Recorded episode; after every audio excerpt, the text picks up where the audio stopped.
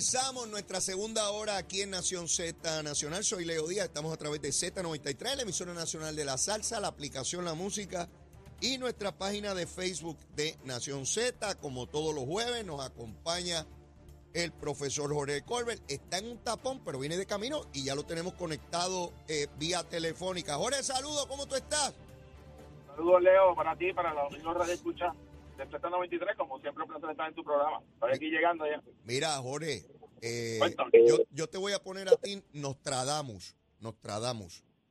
Tú adelantaste en este programa y en otro foro, adelantaste en artículos de periódicos, dijiste que la única manera de viabilizar este asunto del coágulo, como yo le llamo a la Unión de Victoria Ciudadana y el Partido Independentista, era con candidaturas de agua. Jorge, ¿eso fue lo que anunciaron ayer? Sí, básicamente, esa, esa misma era, como tú bien señalas, nuestro, eh, nuestro análisis de que era la única manera de hacer esto viable. Sabemos todavía, o sea, todavía quedan candidaturas que no sabemos quién va a ser la persona. Por ejemplo, la candidatura a la gobernación por el Movimiento Victoria Ciudadana y el candidato o candidata a comisionado residente por el PIB, que tampoco se ha divulgado. Eh, y, y también es interesante porque en la ecuación que presentaron ayer. Eh, candidatos legislativos, donde van a ver, eh, van a dividir, eh, lo- sobre todo en los distritos representativos y senatoriales, y a la vez también en, en el tema de las alcaldías, eh, eh, pues ya yo comencé a hacer un análisis de, los, de los- el efecto que podría tener en términos electorales y, y cuáles serían los posibles escenarios. Sí. Yo creo, Leo, que eh, más allá de lo que uno quisiera o no, o no quisiera, o que uno coincida o no coincida con los planteamientos que, que hacen, que hacen los líderes de estos ambos partidos, la realidad es que esta este ajuste eh, político electoral eh, hay que mirarlo con mucha seriedad. Y cuando digo mucha seriedad es porque esto no se puede minimizar eh, porque indudablemente puede tener cambios significativos en el panorama electoral no estoy hablando necesariamente de, de un triunfo electoral de esta alianza Ajá. pero sí puede alterar significativamente la composición, eh, sobre todo en, en la Asamblea Legislativa, eh, dependiendo a qué sectores se le quitan o qué legisladores se le quitan votos.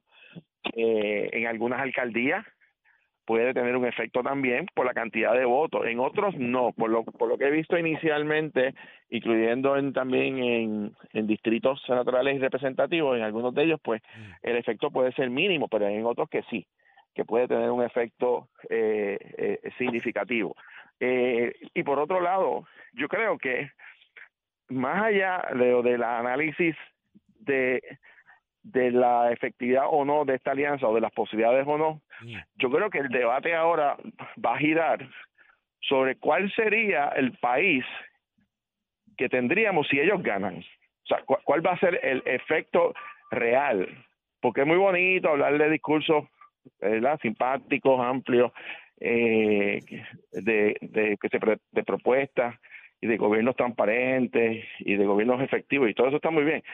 Pero la, la, en la esencia, el debate tiene que girar ahora en cómo sería un gobierno dirigido por líderes independentistas. O sea, vamos a estar de acuerdo todos, y aquí ya nadie se lleva engaño, de que esto es una, esta es la oferta del movimiento independentista en Puerto Rico. Eh, y eso, indudablemente, cambia el panorama eh, político y también el discurso tiene que cambiar porque eso puede tener implicaciones muy serias en el futuro de Puerto Rico. Estoy, de acuerdo contigo. Ve- Veo que divides la discusión en dos fases. Y ya está aquí en el estudio Jorge Colbert. Jorge, veo que eh, eh, divides eh, eh, tu planteamiento en dos fases. La fase operacional electoral de cómo sería su elección y una vez concluido ese proceso, la probabilidad de que prevalezcan y qué sería un gobierno bajo los parámetros de, de estos grupos, dado el caso de que estamos ante personas que son independentistas, todos los, excepto por una persona, en Victoria Ciudadana, todos los demás son independentistas, al punto que un grupo de ellos no creen ni siquiera en el capitalismo. O sea, esto es un asunto serio, esto no es cualquier cosa. y, coincido contigo, hay, dos, dos maneras, tres maneras de mirar la realidad, Jorge. O tú te burlas de ella, eso no es insignificante. La desconoces, eso no está pasando. O aceptas que es la realidad y que tienes que bregar con ella. Yo la miro desde ese último punto de vista. Porque esto no se trata meramente de unas personas que dan un discurso. Aquí hubo una enorme cantidad de electores que votaron por el candidato del Partido Independentista a la gobernación, Juan Dalmao, y un grupo igualmente considerable que votó, en aquel caso, por eh, Alexandra Lúgaro, pero debemos partir de la premisa que sería, por lo menos yo parto de esa premisa de que, sería igual, vamos, para efectos de la discusión. El electorado está libre de votar por quien quiera. Esa es nuestra libertad constitucional sagrada en nuestro sistema y que adoramos, atesoramos y la garantizamos. Pero ese electorado tiene que saber por qué está votando, ¿verdad? Eh, eh, y ahí es que yo creo que es importante que tanto el PNP como el Partido Popular, porque fíjate que ellos renegaban del partido, acabaron fundando partidos. Renegaban del bipartidismo y acabaron haciendo un bipartidismo. Eh, contrario al PNP y al Partido Popular, que dicen claramente eh, dónde están, porque el Partido Popular pues cree la situación que existe actualmente, llame la colonial o no, y el PNP busca la estabilidad. Pero ellos se esconden, particularmente Victoria Ciudadana, aunque el PIB ahora dijo en la última elección que no era por la independencia que se votaba, si se votaba por Juan Dalmau. Yo quiero que ese elector esté informado y creo que hay una seria responsabilidad tanto del PNP y del Partido Popular de desenmascarar esa realidad que está ahí y que ellos intentan negar, intentan negar. Y cuando tú planteabas hace un tiempo atrás sobre las candidaturas de agua, aunque yo sabía que eso era posible, lo encontraba de poco probable. O sea, ¿quién se presta para eso? Tú sabes cómo yo me voy a parar en una tarima o, en un debate, Jorge, prendemos el televisor, están los debatientes, no han hablado todavía, cada uno representa una colectividad. Y cuando empiezan a hablarle, Victoria Ciudadana dice, yo estoy aquí, pero yo no valgo. y, yo soy de embuste. Hay que votar por aquel. Claro. ¿Qué es eso, Jorge? ¿Cómo, cómo? E, eso, e, esa va a ser un... Por eso que es los dos nombres que se están esperando, que no han salido, que son los candidatos de agua, que es el candidato a la gobernación por, o candidata del Movimiento Victoria Ciudadana y el candidato o candidata del Partido Independentista comisionado residente. Porque la papeleta que ellos quieren es la de Juan Dalmao y Anaíma Rivera Lacén. Dos personas, eh, uno un ex senador, ella una senadora incumbente, pero ambos son independentistas. Abierta y claramente. independentistas, eh, eh, o sea, e, esa es la oferta oficial de ambos partidos. Esa es la papeleta que ellos quieren y ya están ya ahí en las redes eh, papeletas marcadas, como educando cómo tienen que votar. Eh, así que esa es, esa, es la, esa es la plancha, como decimos. Faltan los de agua, los de embuste. E, eso es lo que viene a partir de la semana que viene. ¿Quién va a ser esa figura de Victoria Ciudadana que va a ser candidato, candidato a la gobernación? Eso no se puede posponer hasta verano porque ahora hay que erradicar que erradicarlo. Pero esos, te lo, te voy a adelantar también, eso no va a ser anunciar con bombos y platillos. Eso va a tratar de pasarse por debajo del radar. ¿Para qué? Para evitar precisamente lo que estamos hablando, que es que eh, eh, va a haber un cuestionamiento. Pero ¿cómo va a pasar por debajo Bueno, lo van a bueno, que vamos a ver y Por supuesto, pero no es lo mismo tú hacer un evento multitudinario. Ah, aquí está este candidato. No, eso no va a pasar. Van a radicar a alguien, fulano está radicó para. Ese es el de otro candidato. Y va a hacer una cosa ahí medio, medio apagada. Para no realzar la figura, porque eh, los que quieren realzar es a Juan Dalmao y a Naima Rivera Lacen. Esa es la estrategia, esa es la papeleta. Y Natal en San Juan y Natal en San Juan. Pero te voy a dar un ejemplo, ya que traes a Manuel Natal, eh, de, de, cómo esto, teóricamente hablando, ¿verdad? pudiese cambiar. Y, y, si utilizamos estrictamente los resultados del 2020, solamente números. Sí. Si los electores del Partido Independentista, los mismos que votaron por el PIB en el 2020 para la alcaldía de San Juan, se unen a los mismos electores de Victoria Ciudadana que votaron por Manuel Natal en San Juan, ganaría la alcaldía sobre Miguel Romero por 692 votos. Tomando los números de la elección pasada. Es correcto. Estrictamente eso. Pero no solamente eso, que por el voto de ambos partidos cuelgan un senador del PNP. Entraría, de hecho, entraría por encima de los populares. Entraría un, una, entraría, lo digo por el nombre y apellido, la licenciada Rosa Seguí, porque ella fue la que corrió, la que más votos sacó de Victoria Ciudadana eliminaría o, derrotaría, entraría un PNP y uno de Victoria Ciudadana, no el Partido Popular si fuese el mismo comportamiento electoral. Ese fenómeno puede ocurrir también en otros escaños y por eso esto es bien importante, porque ellos no están aspirando, ganar un cuerpo, de controlar, digamos, 26 representantes y 14 senadores, que es la mayoría absoluta de los miembros de los cuerpos. Eso no es la estrategia, ellos saben que no lo pueden hacer. Pero pueden elegir dos o tres que pueden decidir la mayoría parlamentaria. Y en eso. Ah, y, tendríamos, para que todo el mundo esté claro, un partido político, sea el PNP o el Partido Popular, que elige la mayor cantidad de senadores, pero no tiene el ah, voto absoluto de los 14. Lo que está pasando ayer y hoy en España, exactamente lo mismo. El presidente se va, va a hacer lo que ellos le llaman la investidura.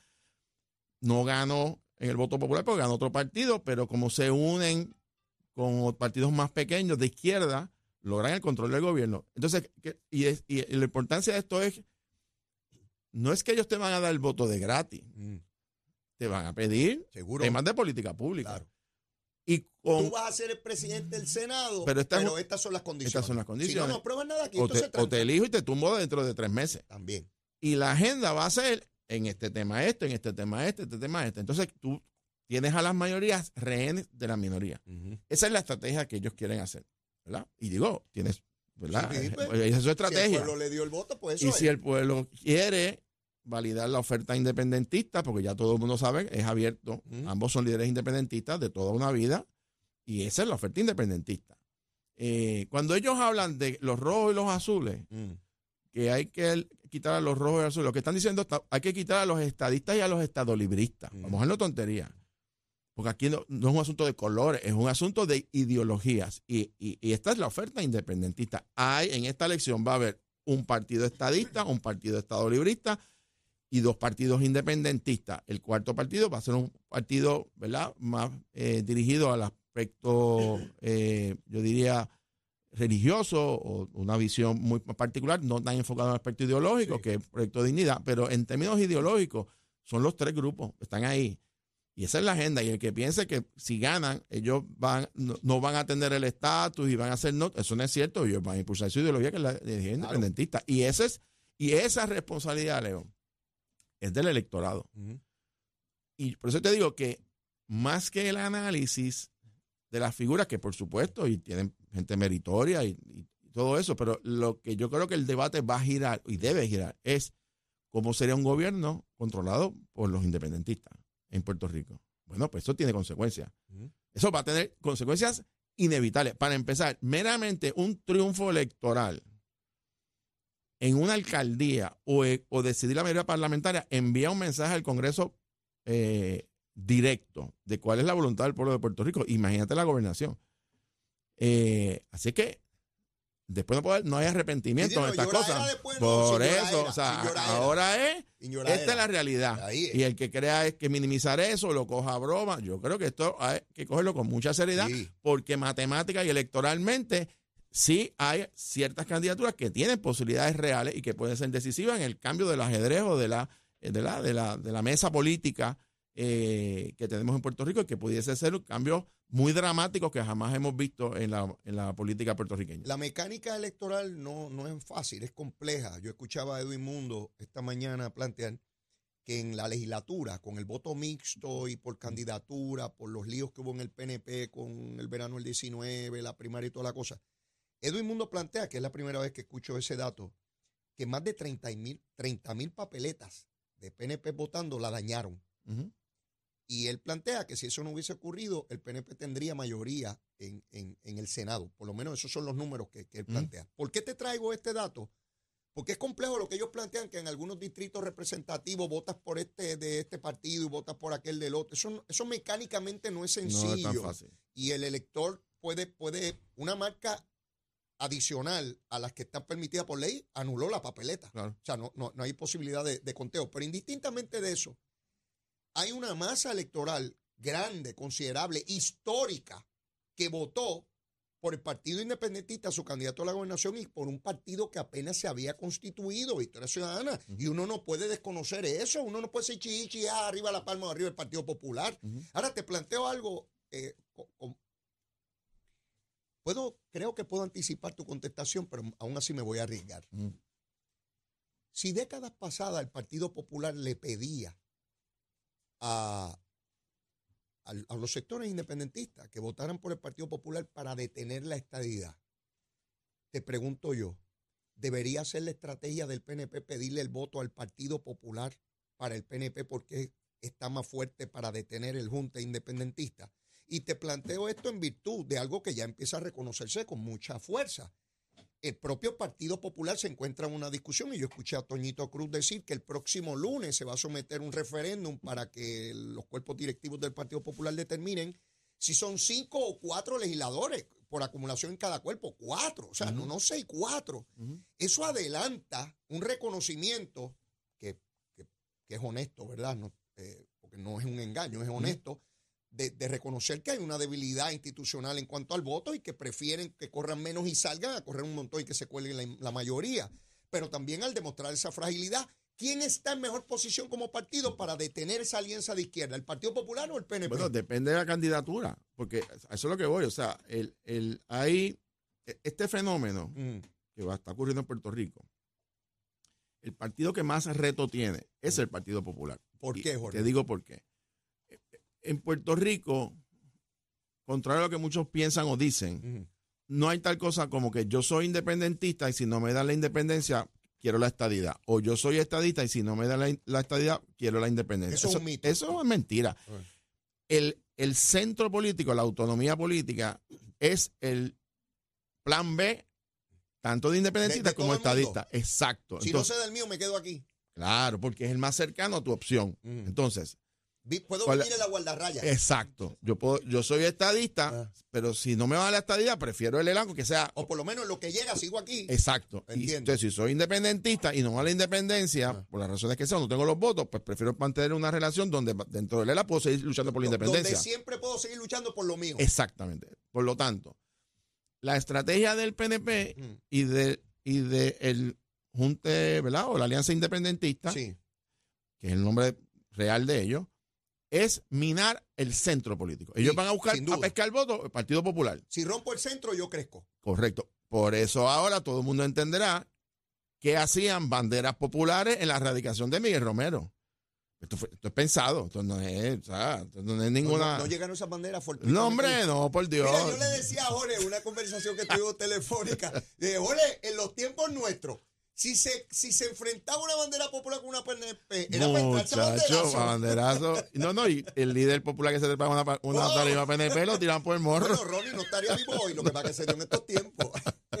Pero a lo que voy es, la estrategia del PNP va a ser muy similar a la de la Alianza Independentista, de que van a, van a tratar de pescar votos mm. al, centro, para debilitar, el Partido Por eso es que el Partido Popular y siempre ha sido mi planteamiento, la consistencia de las columnas y el análisis que hacemos aquí, tiene que fortalecer su voto íntegro. Si no, si no fortalece su voto íntegro, Leo, la, la estampida de electores. ¿Pero cómo se hace eso, Jorge? Bueno, tienes que fortalecer la institución. lo primero es que no, pues tener, ¿verdad? Eh, Votando gente. decisiones erradas, pero, pero tiene que haber una estrategia, tiene que haber una, eh, un relanzamiento del Partido Popular. Ese voto? Ese voto se fue. Yo, tengo que ir a una pausa, Jorge. No, quiero, que empieces ese tema y tener que cortar. porque me parece sumamente importante. ¿Por qué ese voto se fue? Y si ese voto puede regresar. Pero lo retomamos después de la pausa. Y por supuesto, antes de que es un todo eso, ya yo tengo hambre. Primero la recomendación de almuerzo y después le metemos mano a ese tema, porque eso es pesado. bueno, vamos aquí en Z93. Llévatela, chero. Buenos días, Puerto Rico. Soy Emanuel Pacheco Rivera con el informe sobre el tránsito. A esta hora de la mañana ya ha comenzado a reducir el tapón en la mayoría de las carreteras principales del área metro. Sin embargo, aún se mantiene ligeramente congestionada la autopista José de Diego desde el área de Bucanán hasta Torrey en la salida hacia el Expreso de las Américas, así como la carretera número 2 en el cruce de la Virgencita y en Candelaria. También la 165 entre Cataño y Guaynabo en la intersección con la PR22, así como la PR5, la 167 y la 199 en Bayamón y la 176, 177 y 199 en Cupey. Por último, la autopista Luisa Ferré entre Montiedra y la zona del Centro Médico de Río Piedras y más al sur en Caguas y la 30 desde la colindancia de Junco Sigurabo hasta la intersección con la 52 y la número 1. Hasta aquí el tránsito, ahora pasamos al informe del tiempo. Para hoy jueves 16 de noviembre, el Servicio Nacional de Meteorología pronostica para todo el archipiélago un día generalmente nublado, ventoso y húmedo, con muy poca probabilidad de lluvia excepto en el este, donde se esperan aguaceros pasajeros en la mañana. Hoy los vientos se mantienen del este de 8 a 13 millas por hora y las temperaturas máximas estarán en los bajos 80 grados en las zonas montañosas y los bajos 90 grados en las zonas urbanas y costeras. Hasta aquí el tiempo les informó Emanuel Pacheco Rivera. Yo les espero en mi próxima intervención aquí en Nación Z Nacional que usted sintoniza a través de la emisora nacional de la salsa Z93.